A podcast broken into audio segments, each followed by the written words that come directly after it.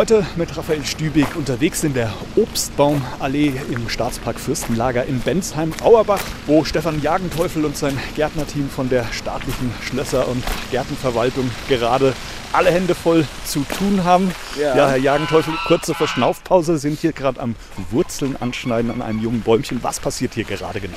Das ist der Wurzelanschnitt von einem Hochstamm. Wir verpflanzen hier eine neue Apfelallee und das haben wir hier ein großes Loch gemacht, ein 60er Loch ähm, der Baum halt einen Wurzelanschnitt kriegen.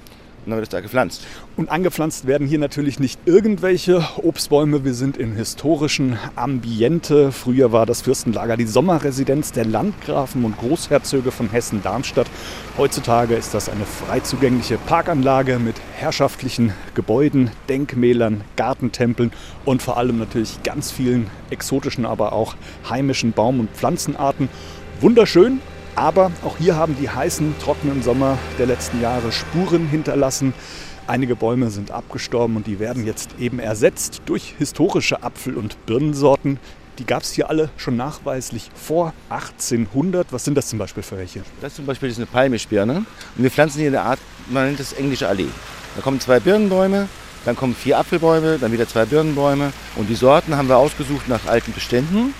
Wir haben hier ein Ton-Mineral-Gemisch und das kommt jetzt hier rein. Dann wird das Ding mit einem Kalkanstrich versehen, der einfach vor Wildverbiss und auch vor Sonneneinstrahlung schützt, die Rinde, dass sie nicht aufplatzt. Die kommen dann hoffentlich mit Hitze und Trockenstress künftig besser klar. Jetzt geht es aber erstmal um die Kälte. Der erste Schnee ist gefallen, es wird mhm. frostig. Ist das für die jungen Bäumchen kein Problem? Das ist optimales Pflanzwetter. Also jetzt ist äh, genau die Zeit, die Pflanze geht in den Ruhestand vom, vom vegetativen Trieb her.